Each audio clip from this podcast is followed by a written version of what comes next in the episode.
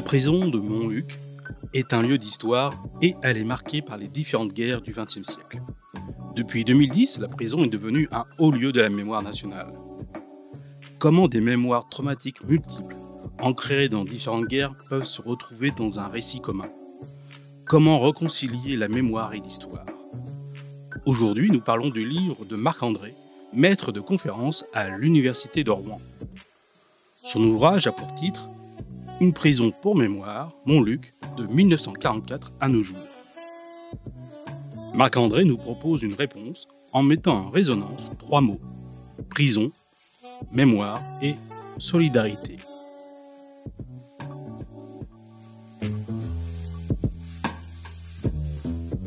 Le sens des mots, un podcast de NS Éditions. À partir de 2010, j'ai été amené à m'intéresser à Montluc parce que je travaillais sur la vie des Algériennes venues à Lyon avant l'indépendance de leur pays. Montluc, son nom, cette prison revenait de manière récurrente dans les souvenirs qui m'étaient confiés et dans les archives de la répression que je consultais. Plus l'enquête avançait, et plus je comprenais que Montluc n'était pas une prison comme une autre.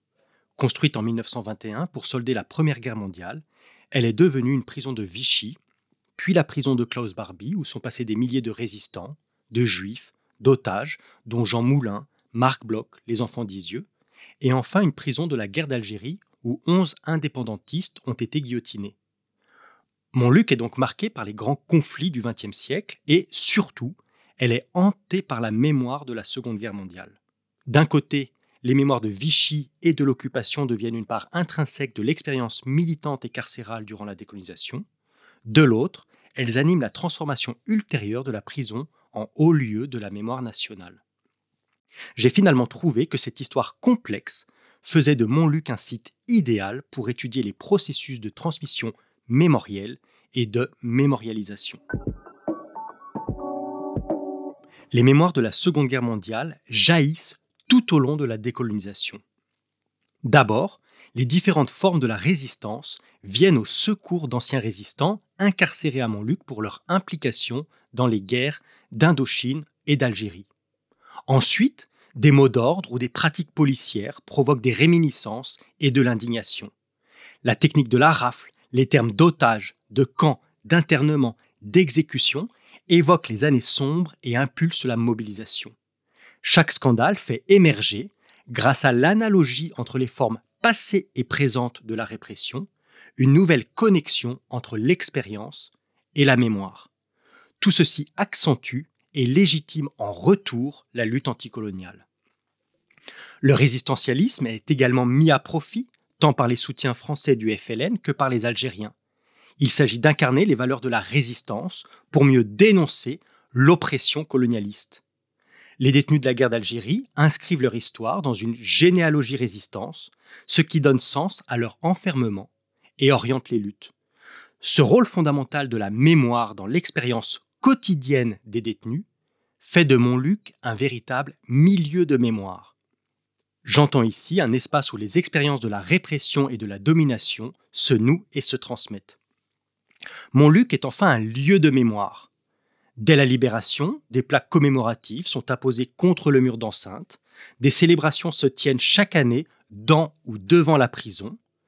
Pendant la guerre d'Algérie, ces commémorations s'ajoutent au partage d'expériences et au croisement mémoriel qui favorisent les solidarités transversales. De 1944 à 1962, Montluc fonctionne comme une caisse de résonance où les mémoires du passé et les expériences du présent entrent dans une dynamique solidaire et constructive, les militants indépendantistes et leurs alliés s'appuyant sur la mémoire des victimes de la répression de la Seconde Guerre mondiale, les anciennes victimes trouvant dans les luttes du présent un vecteur de transmission de leur héritage. De 1962 jusqu'à la fermeture en 2009 de la prison, et surtout après la transformation de Montluc en mémorial, les solidarités multiples s'effondrent progressivement pour laisser finalement place à de la dissonance. Consacré exclusivement aux victimes de la Seconde Guerre mondiale, le mémorial devient un terrain de polémique et d'affrontements identitaires, réveillant en cela toujours plus les strates enfouies de la prison.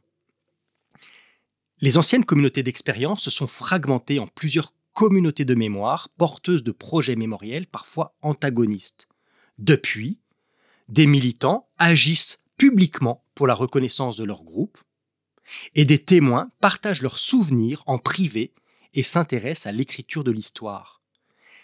Grâce à l'écoute de ces témoins que j'ai essayé de rencontrer dans un nombre le plus euh, large possible, grâce à la redécouverte des solidarités d'après-guerre, il est, je crois, possible de refaire de la prison devenue mémoriale un espace de solidarité.